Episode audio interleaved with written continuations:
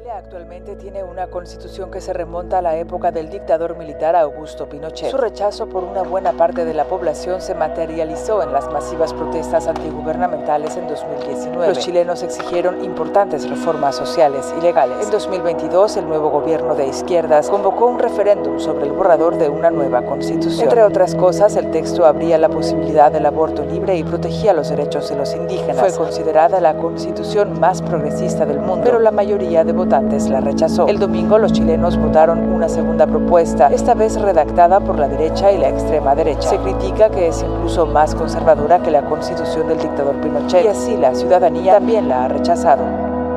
Transcurridos los primeros días del plebiscito constitucional del domingo pasado, donde por segunda vez se rechazó una propuesta para reemplazar la Carta Fundamental, políticos y analistas comienzan a sacar y compartir conclusiones. En la arena política es la hora de las explicaciones públicas y recriminaciones privadas, y a veces no tan privadas. En el campo de los investigadores es momento de comenzar a desmenuzar la información arrojada por los resultados del proceso electoral.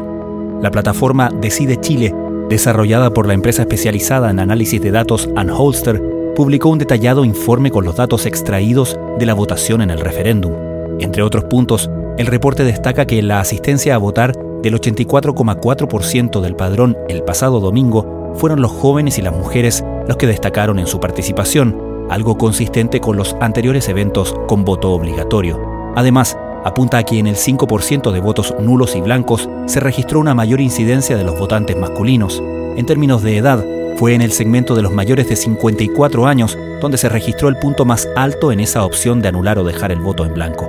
En cuanto a género, la votación femenina por el en contra llamó la atención. Las mujeres votaron 58 en contra, 42 a favor y en los hombres fue 52-48. Hay 6 puntos de diferencia entre ambos y nosotros asociamos esto, y esta es una explicación que después habrá que corroborar con otra fuente, ¿no es cierto? Que el tema del aborto jugó un factor importante en esta diferencia entre hombres y mujeres. Cristóbal Uneus, socio y director de Data Science de la empresa, comenta hoy las principales conclusiones de los resultados del plebiscito constitucional del 17 de diciembre.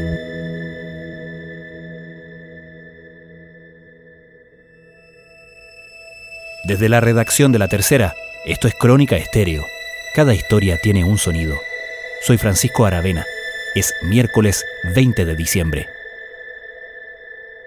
Lo más interesante del resultado, aparte de que ganó, ¿no es cierto?, la opción en contra, fue la magnitud, la diferencia. Yo creo que 55,8 em, versus 44,2 está dentro de lo que muchas encuestas decían, ¿no es cierto? Pero una cosa es lo que mide una encuesta y otra cosa es lo que termina pasando en, en la urna. Y esa diferencia de resultados muestra que aquí había una claridad de la, de la población sobre cuál opción era mejor que, que otra, en fondo, ante sus ojos. Y eso yo creo que fue algo interesante que a mí me llamó mucho la atención. Fueron 55% dos votos contra el texto sugerido para sustituir a actual Constitución, que vigora no Chile há 50 anos, desde o início da ditadura de Augusto Pinochet. O processo da renovação constituinte foi iniciado em 2020, após uma onda de protestos contra o alto custo de vida e a desigualdade social. Existia Cristóbal, la duda, la especulación respecto de qué pasaría con los votos nulos y blancos, porque eso es siempre una incógnita en un esquema de voto obligatorio y considerando también que es, raro que en una encuesta, corrígeme si me equivoco, la persona diga voy a votar nulo voy a votar blanco, ¿no? Como que en general en la encuesta la gente eh, se define por un lado u otro. Sí, correcto. Habían algunos analistas que habían, por primera vez que yo tengo recuerdo, habían dicho que estaban considerando votar nulos, incluso algunos intelectuales, ¿no es cierto? Y por lo tanto yo creo que estaba la noción de que el voto nulo también podía jugar un rol. Fue más importante que en el plebiscito de salida 1 de septiembre del año pasado, donde fue como el uno y tanto por ciento nulos y blancos. Ahora llegó a 5. No llegó nunca a los volúmenes de mayo, donde millones de votos fueron nulos y blancos, ¿no es cierto? 2,7 millones de votos de una manera mucho más importante que lo que se vio este, este domingo. Por lo tanto, no fue finalmente un punto relevante en el, en el resultado, a fin de cuentas, ¿no? No, no fue un punto relevante. Ahora, ¿qué podemos colegir, eh, Cristóbal, respecto de ese cruce que se hace entre las personas o la cantidad de personas que votó rechazo el año pasado y votó en contra este año, este domingo? Aquellos que se han llamado los contra todo, pero que no son, no son pocos, ¿no? Claro, los que nosotros mirando los datos, ¿no es cierto? Y aquí usando un, método de inferencia ecológica, ¿no es cierto? Uno puede comparar, mira las votaciones por comuna, ¿no es cierto? Del plebiscito salía 1 y el plebiscito salía 2, el del domingo, y ve que en el apruebo casi todos los votos se fueron al en contra, ¿no es cierto? Em, y en el rechazo, un 27% se fue al en contra. Entonces hubo un trasvasije de votos de votantes que en la elección de septiembre del año pasado votaron rechazo, que ahora votaron en contra. Y este es uno de los factores importantes o el factor importante que permite que el en contra termine ganando. Fue, le quitó votos al rechazo y se los trajo hacia su sector. O sea, en primer lugar yo creo que fue un triunfo categórico del en contra. Yo creo que este es un llamado de atención para todos quienes estamos en política, de buscar justamente responder a las preocupaciones que tiene la gente. Yo creo que fue un triunfo de en contra de la división como el Partido Republicano, por los chats filtrados, de antes de comenzar el proceso constitucional no querían llegar a un acuerdo y eso se vio reflejado yo creo en una mala propuesta. Y hoy día yo creo que el desafío que tenemos quienes estamos en política es buscar dar respuesta a las urgencias que tienen las chilenas y los chilenos.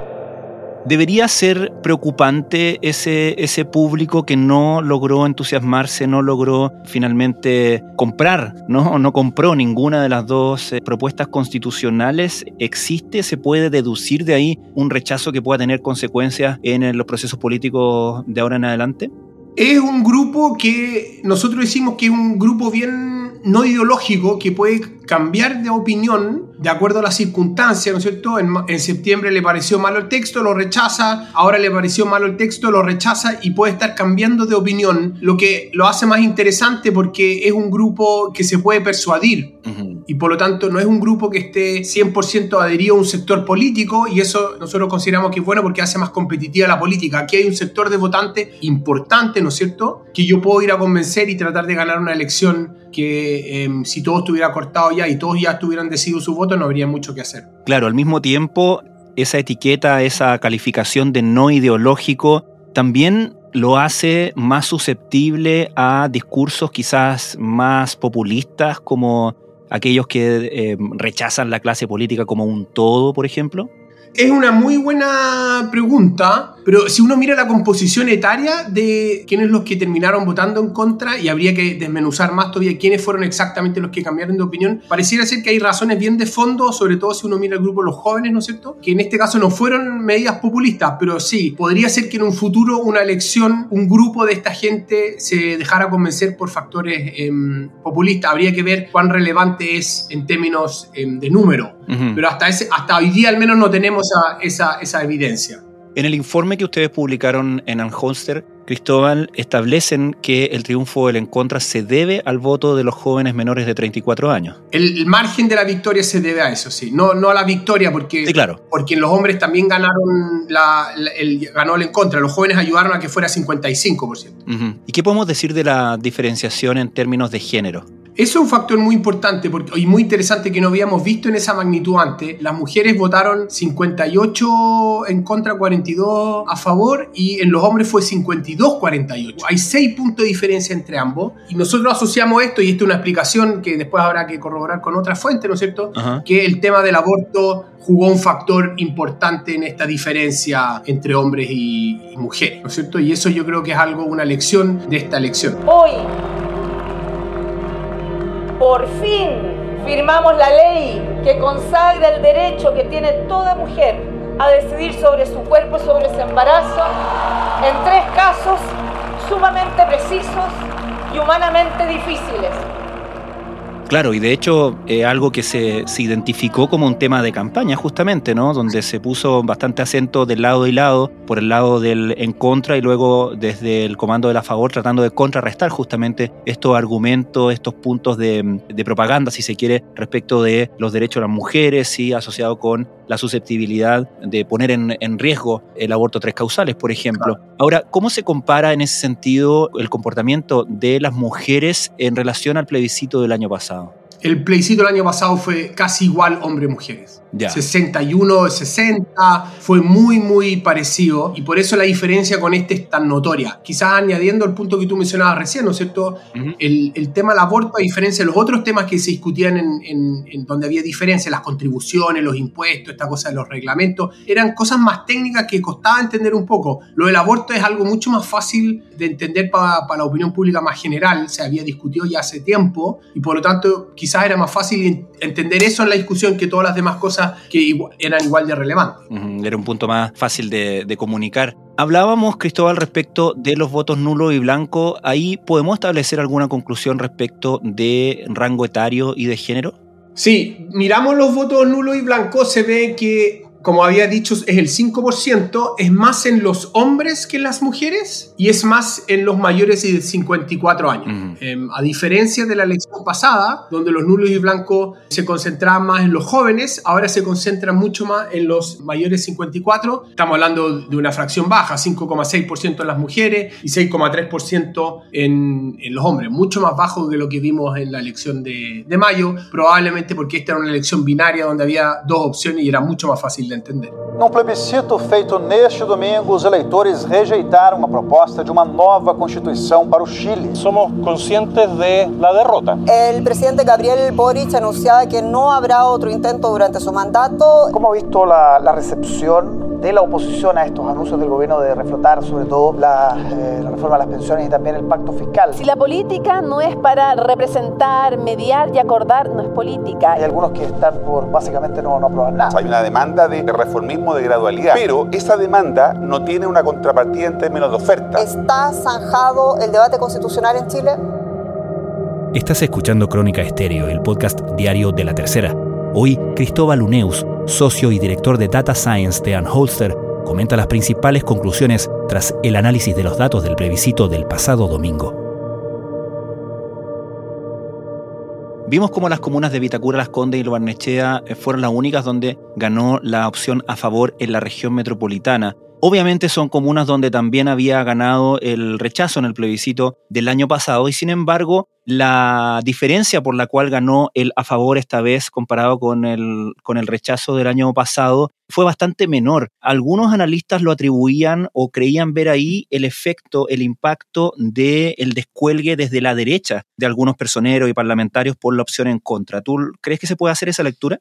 Es algo que nosotros discutimos, queríamos analizarlo, no alcanzamos a ponerlo en el informe, pero es algo que vamos a mirar con la votación del senador em, Rojo Edwards y ver cómo le fue en, esa, en esos locales con la opción em, de la favor y el contra. Yo creo que es una lectura que hay que tener un poco más de datos para ver si efectivamente eso en algo contribuyó a que ganara la opción, que la opción a favor tuviera menos diferencia de votos que lo que se observó con el rechazo en el anterior. Pero ojo, no fue solo ahí, fue en otras zonas también donde habían distintos parlamentarios que estaban llamando a votar en contra, que también se podrían usar como comparación para ver cuántos votos movieron ellos al final. Lo que se esperaba, eso fue lo que votaron los chilenos en las urnas de forma masiva, más de 80% de participación, segunda elección de participación obligatoria en Chile. La anterior había sido el plebiscito de 2022, donde también se había rechazado la propuesta constitucional. Repasemos rápidamente los resultados y nos metemos a analizar justamente lo, lo sucedido ayer.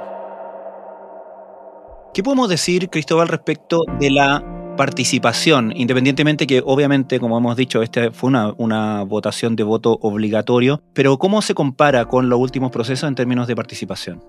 Es muy parecida a la, la, la, elección de anteriores, ¿no es cierto? En términos de voto obligatorio. Tenemos una participación del 84-4, es un punto y medio más baja que la del plebiscito de salida del año pasado, ¿no es cierto? Uh -huh. Pero es muy parecida en, en, términos así bien gruesos de la participación desde que tenemos voto obligatorio. El 84-85% de los chilenos están votando de manera consistente y eso es una buena señal para la democracia porque significa mientras más voten, más legítimo es el resultado final. Claro, que fue el argumento justamente para reponer el voto obligatorio, ¿no? Ahora, si miramos los resultados por región, ¿hubo algo que te llamara particularmente la atención respecto de esos resultados? now. No particularmente, la participación era consistente con lo que habíamos observado antes, el a favor gana en pocas comunas, ¿no es cierto? Estuvimos mirando la comuna Valparaíso y gana en, en Zapallar, en Concón, en Santo Domingo, que son lugares donde uno esperaría que le fuera mejor, ¿no es cierto?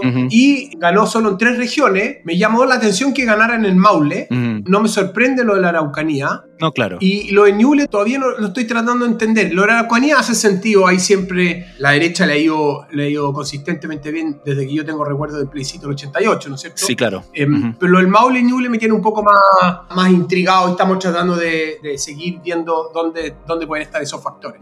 ¿Podría eventualmente ser, por ejemplo, la senadora Jimena Rincón un, un factor en el Maule? Puede ser un factor en el Maule, pero no explica lo del Ñuble. Mm. Entonces ahí necesitamos otro factor, pero sin duda que puede ser un factor para el Maule eso. A ver, siempre va a haber tiempo eh, y yo creo que vamos a tener estas semanas para realizar una autocrítica. Sí decir que nosotros eh, somos conscientes de la derrota. Eso no se puede evitar. Seguimos frente a la ciudadanía, seguimos con la cara en alto, con la vista puesta en los ojos de las personas. El domingo en la noche y luego el lunes, el líder republicano José Antonio Cast partió diciendo que él no era, o ellos, los republicanos, no eran de aquellos que creían que las eh, elecciones se interpretan, que ellos saben que la elección la habían perdido derechamente, que era una derrota, pero sin embargo en, su, en sus tonos y en el tono de- de los republicanos en general parecía haber una cierta lectura complaciente en términos del el margen con el que se perdió, porque decían que lo que temían era, era mayor, y también hablaban de haber retenido un caudal de votos, ¿no? Una porción in- interesante de votos que se comparaba con, con las votaciones obtenidas por la derecha en, elecciones anteriores. Sin embargo, y corrígeme si me equivoco, es un poco aventurado atribuir el caudal de votos de él a favor exclusivamente, desde luego no a republicanos, pero ni siquiera exclusivamente a la derecha, ¿o sí? Claro, la derecha tiene, no son solo los republicanos, está Chile Vamos, ¿no es cierto? Em, él no es el único líder en, en esa coalición, está también la alcaldesa Belén Matei hay otros candidatos. Pero lo que yo encuentro em, interesante o lo que uno ve, en el plebiscito salía el 2022, 7,8 millones de personas votaron por el rechazo, ¿no es cierto? Ujú. 6,1 millones votaron por los consejeros constitucionales y 5,5 millones de votos votaron por el a favor Hmm. en esta elección. Es decir, desde el plebiscito de salida 1 hasta ahora, esa opción ha perdido 2,3 millones de votos. Ah. Yo creo que cualquier líder político que pierda 2,3 millones de votos no lo puede considerar una buena noticia y si no trata de entender los factores que hay detrás de eso, lo más probable es que sigan cayendo la, la- votación. Sin duda que 5,5 millones de votos, que fue lo que obtuvo el domingo el, el a favor, es una fracción importante de votos, está lejos de los 7,9 millones de votos que, sacaron en, que sacó el rechazo en septiembre del 2022. Obviamente ustedes trabajan con datos, han hecho un informe bastante detallado y en muy poco tiempo, por cierto, con los resultados del día domingo. Si hubiera una cosa que pudieras eh, responder, una pregunta que no tienes los datos ahora para responder, pero ¿cuál sería aquella pregunta como que te quedaría pendiente respecto de lo que pasó el domingo y que no tienes datos para responder ahora? Me interesa saber cómo votaron los papás de los jóvenes que votaron en contra. Hmm. ¿Esos papás votaron en contra también? ¿O esos papás tenían la opción a favor y fue tema de discusión en sus hogares?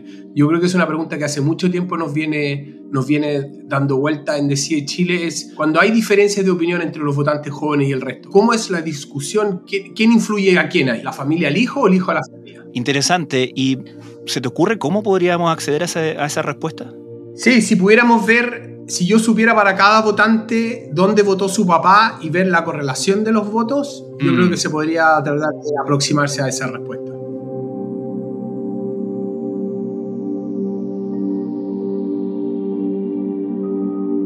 Cristóbal Uneus, muchísimas gracias por conversar con Crónica Estéreo. Muchas gracias a ti, Francisco.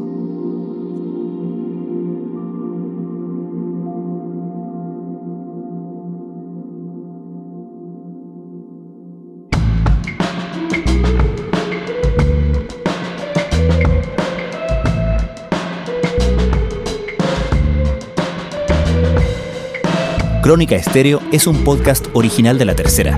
La edición y conducción es de quien les habla, Francisco Aravena. El diseño y postproducción de sonido son de Michel Poblete. Nuestro tema principal es Say Again de Citadel. Escucha todos nuestros episodios en Spotify o en tu plataforma favorita de podcast y en latercera.com. Nos encontramos mañana en una nueva entrega de Crónica Estéreo. Cada historia tiene un sonido.